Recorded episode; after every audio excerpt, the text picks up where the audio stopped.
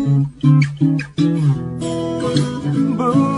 化放送ポッドキャスト QR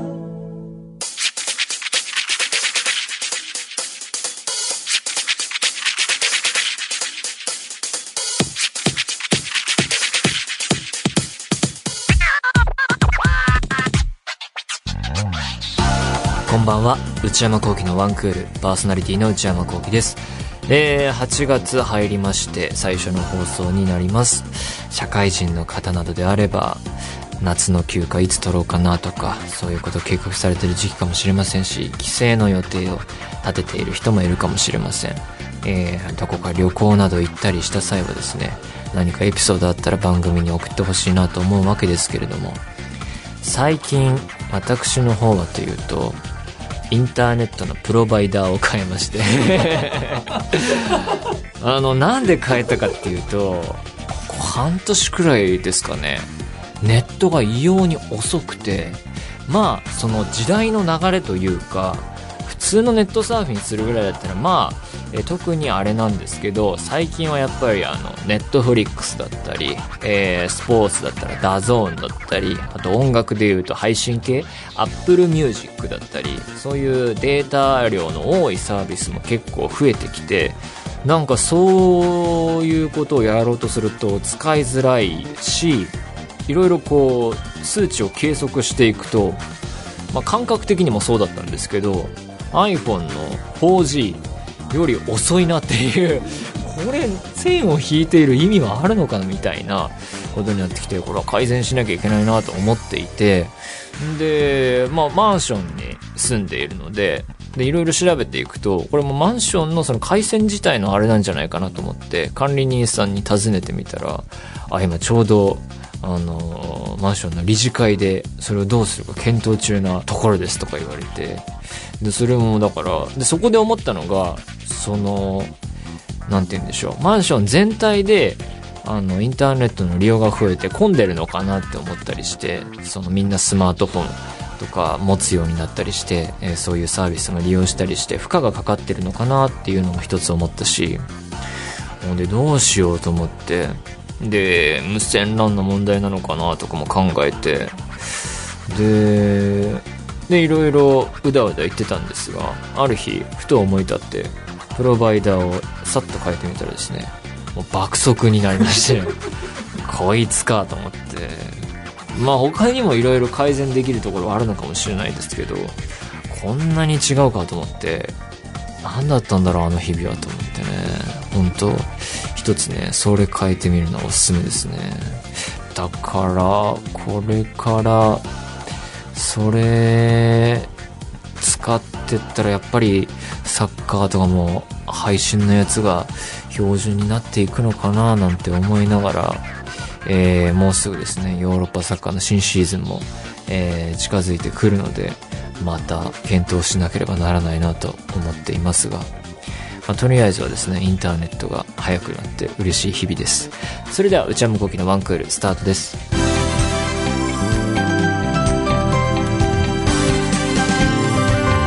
内山昂輝のワンクールえー、それではお便りを紹介したいと思います。えー、ラジオネーム、麦さん。内山さんこんばんは。いつも楽しく聞いています。突然ですが、私は髪を切ってもらっている時に美容師さんに話しかけられるのが苦手です。先日初めて行く美容室に行った際に、どんなお仕事されてるんですかと聞かれて、休みの日に仕事の話をするのが面倒だったので、何の変哲もない仕事です。という我ながら謎の回答をしてしまいました。えー、内山さんも美容師さんに話しかけられるのが苦手だと聞いたことがありますが、内山さんだったらこういう時、正直に自分の職業を答えますか？また、声優の内山幸輝さんですよね、などと美容師さんに声をかけられたことはありますか？よろしければ教えてください。暑い日が続きますが、お体に気をつけてお過ごしください。これからもワンクール楽しみにしています。そうですね。まあ、美容師さんに話しかけられるのが苦手。なるほどね。何の変哲もない仕事ですって言うと、逆に聞き返されそうです。え？ってなって、何ですか？って聞いちゃいそうですけど。えー、僕の場合だと、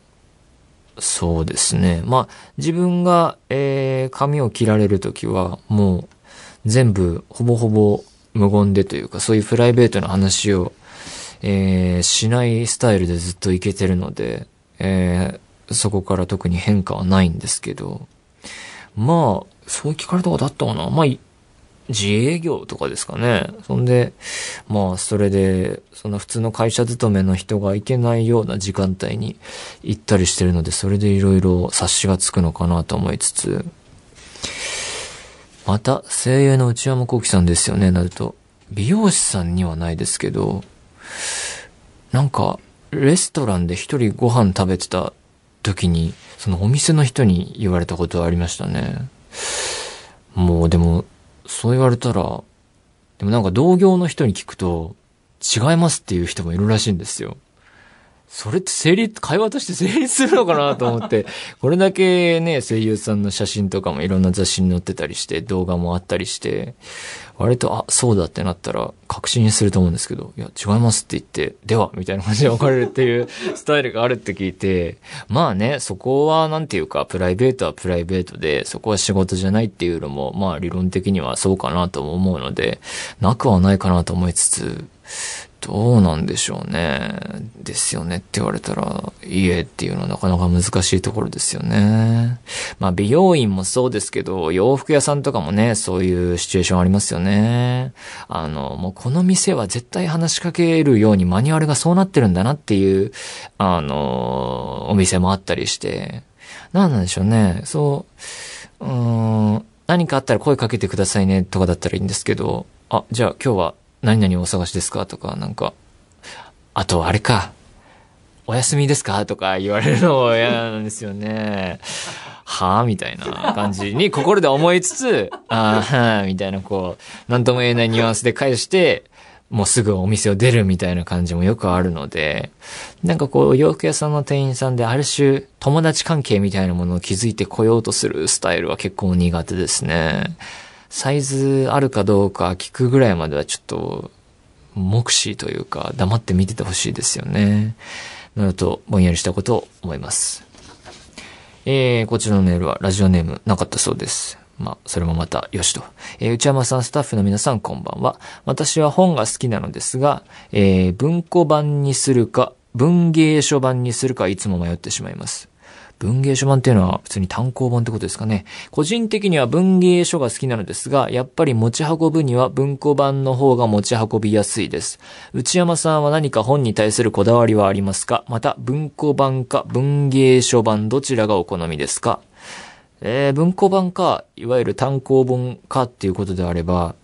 まあ、電子書籍一択ですよね。だから本に対するこだわりはないっていうか、読書はあんまり読書家ではないので、あの、本に対するフェティッシュみたいなものは一切ないんですよね。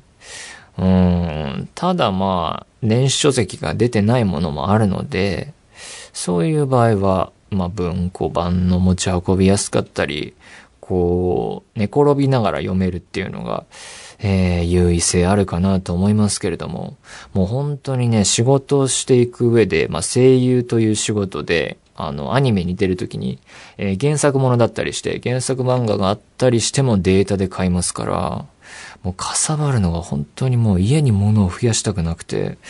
もうね、物なし主義でね、言ってるんですけれども、そうですね。まあだから雑誌とかもね、D マガジンをすごい活用してますから、もう紙に対するこだわりっていうのはもうほぼほぼないですね。うーん。すべて電子書籍で。あの、結構 iPhone での Kindle アプリを入れて、そこになんか読み物を入れておくと、あの、電車とか乗ってる時に暇な時に、あの、読めるので、その、片手で持って読めるので、それも便利だし、そう、ちょうど今、一通り読み終わってしまって iPhone に読んでないものはないので、今ちょっとね、電車が暇なんですよね。というわけで、電子書籍をこれからも活用していくんじゃないかなと思います。えー、皆さんも何でもいいので送ってみてください。お便り引き続きお待ちしています。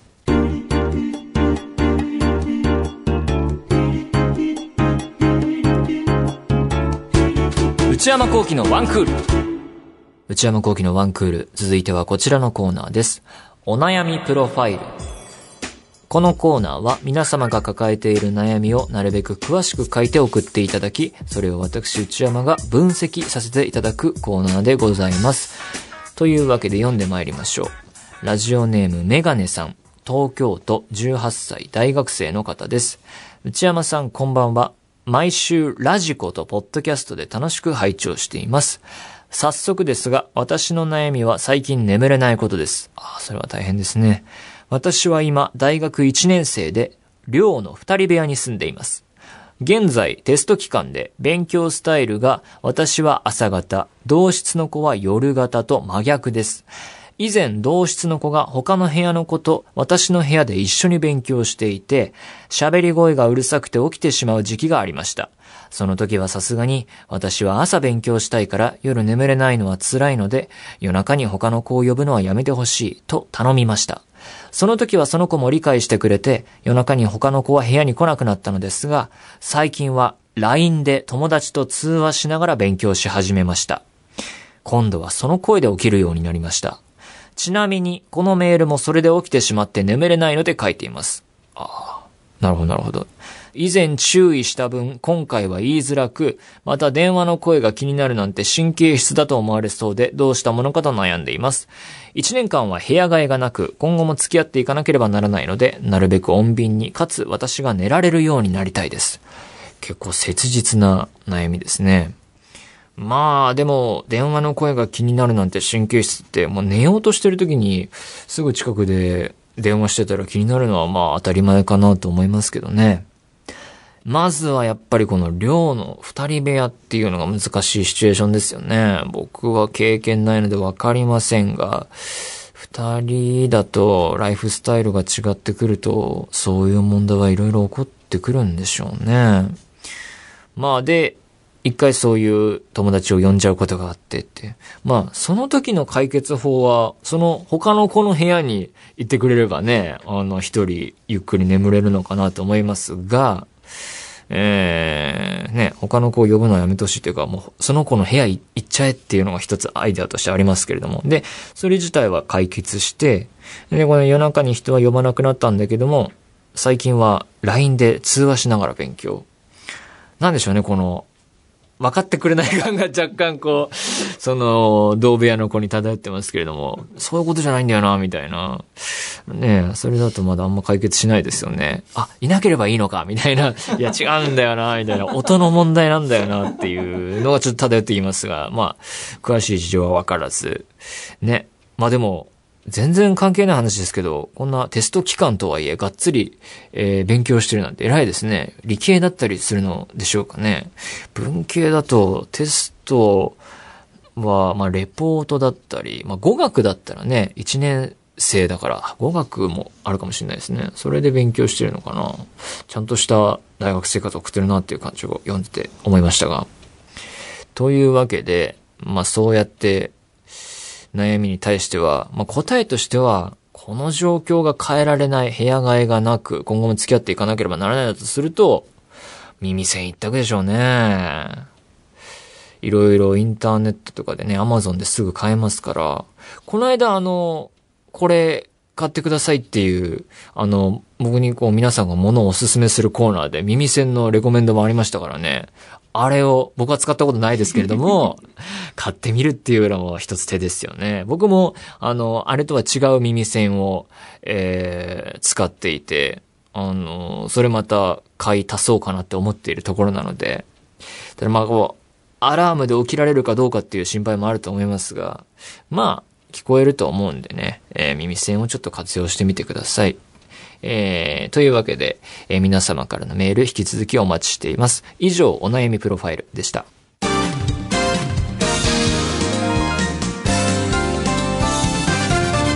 内山幸喜のワンクール内山幸喜のワンクール。えー先々週から夏休み特別企画ということで、怖い話を募集しているんですけれども、どうやらメールがたくさん来たそうで、あの、過去最大級ぐらいにですね、たくさんメールをいただいているそうで、えー僕が好きな怖い話を紹介していこうと思います。本当に苦手だという人は、しばしの間、音量を下げていただいて、えー、ちょっと対処していただければなと思います。では、ちょっとどうなるかわかりませんけれども、読んでいきましょう。えー、ラジオネーム、りんりんさん、東京都高校1年生の方。内山さん、こんにちは。どんなテンション感で読めばいいんでしょうね、こんな。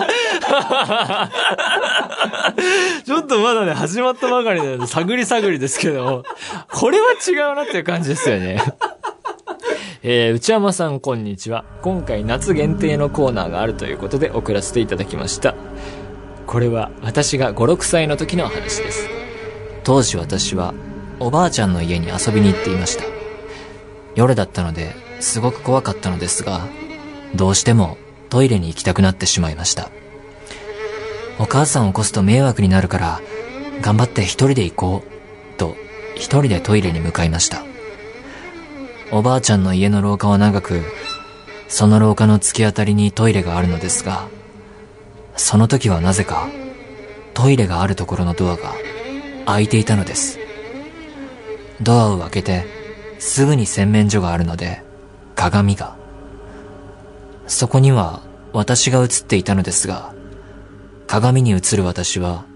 両手を上げていたのです。もちろん、私は夜中の廊下で両手を上げるような変な行為はしていません。ですが、不思議に思った私は、両手を上げてみることに。すると、鏡の私は手を下げました。それを何度か繰り返すうちに、なんだか怖くなって、トイレどころではなくなりました。トイレを諦め、急いで布団に戻り、眠ることにしました。それからは特に変な出来事は起こっていないのですが、年が年だったので、トラウマになっているのか、あのトイレにはまだ近づけずにいます。これは実話です。友達などにも話したりするのですが、あまり信じてもらえません。内山さんは信じてくれますか？長々とした文章、失礼しました。ということでね。うーん。実際に体験したら怖いのかもしれないですけど、聞く分には特に怖くないというか、なんでしょう、でもこう定番の、あの、流れではあるかもしれないですね。シチュエーションとしては、こう、おばあちゃんの家で、まあ、大分県の山奥の方にあると。で、夜に、えー、まあ、トイレも、えー、廊下が長くて結構な距離があって、で、一人で行かなきゃいけなくてっていう、また、定番アイテムというか鏡ですよね。これは、結構、いろいろ起こるシチュエーションかもしれませんね。で、両手を、普通にしてるのに両手を上げていて、えーで、両手を上げてみると下げる。ああ、確かにそこに真っ暗な中怖い、な、中でそういうことが起きたら怖いかもしれませんね。うん、5、6歳の頃の話。なるほど。まあでも、怖いというよりはまあ、不思議かな、こう振り返ってみると。うん。というわけで、ありがとうございます。いい感じの話ですね。続きまして。ラジオネーム、ほのまるさん。高校2年生、17歳の方。内山さん、こんにちは。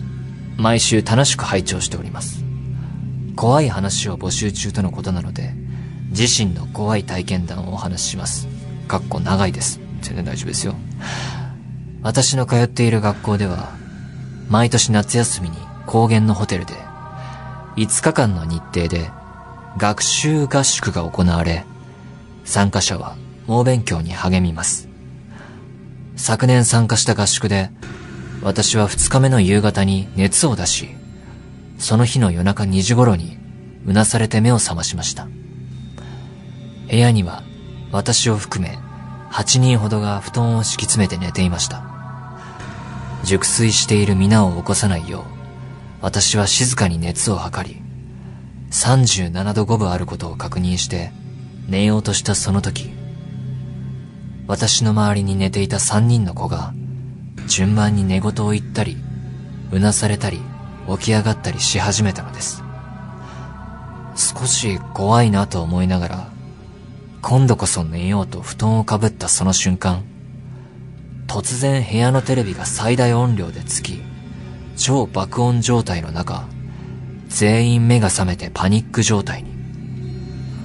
次の日に私が体調不良で強制的に家に帰らされた後も、誰も触れていない扉がパタパタ開いたり、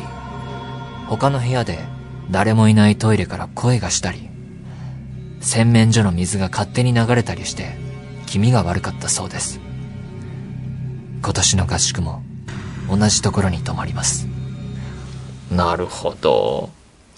まあ、このホテルが欠陥があるんでしょうね、これは。なんていうか、そういうことじゃないですか？テレビが最大音量でつく。それはパニックになりますよね。えー、で、扉が開く。風ですかね？風が吹いて。あのー風が結構外で吹いてる時に窓開けてて、で、中間の扉もが開いてて、で、玄関の扉閉めたりしてバンってなったりしますからね。他の部屋で誰もいないトイレから声がしたり。これはちょっとわかんないんですけども、洗面所の水が勝手に流れたりも、これも欠陥でしょうね。確かに気味悪いですね。なるほどね。か、こう熱があるから、その夢か。うーん。順番に寝言を言ったり、うなされたり、起き上がったり。これは、生理現象というかね、まあ、その、順番の流れがちょっと奇妙だったのかもしれないですけど、だからそうだなうん。もうこれも結構、映画とかで演出次第では結構わって怖くなりそうな気もしますがね。というわけで今年の合宿も同じところに泊まりますということで、えー何もなく体調もよく過ごせることをお祈りします。続いて、こちらラジオネームがなかったそうで、えー、懸命に怖い話投稿させていただきますとありますね。えー以前、バイトをしていたレストランでは、ある時期になると、存在しないテーブル番号からの呼び出しが入ることがありました。店には1から60までの卓番があり、お客様がベルを鳴らすと、電光掲示板に番号が点灯するシステムになっていたのですが、毎年お盆になると、68という、店には存在しない卓番が点灯するのです。客層はお年寄りが多く、あの常連さんしばらく見ないと思っていたら、なんてことも少なくなかったので、生前お店を気に入ってくれた方が、今でも通ってくださっているのかもしれません。なんかちょっといい話みたいな感じの締めくくり方でしたけど、なるほどね、こうお盆のシーズンになると68っていうその電光掲示板にはあるけれども、その店に該当するテーブル番号がないやつが点灯すると。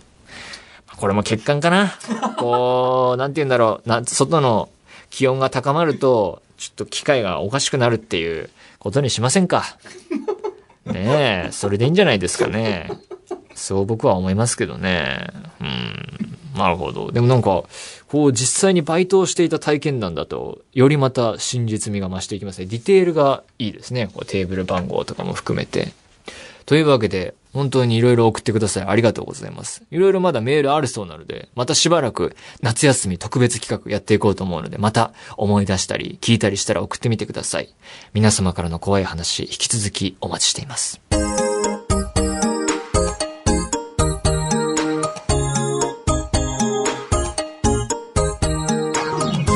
内山講義のワンクール、そろそろお別れのお時間です。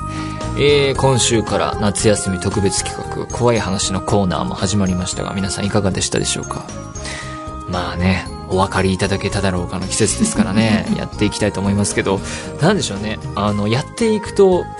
まあ、怖い話好きで皆さん送っていただけるの本当嬉しいんですけど、本当なんか怖いとは何だろうみたいなところにちょっと考えが進んでいくかもしれませんね。それは人にもよるだろうし、こう、分岐というか、こう、分類もできるかもしれないし、その人それぞれの怖いの金銭というか、そのスイッチを押すものは何だろうかっていう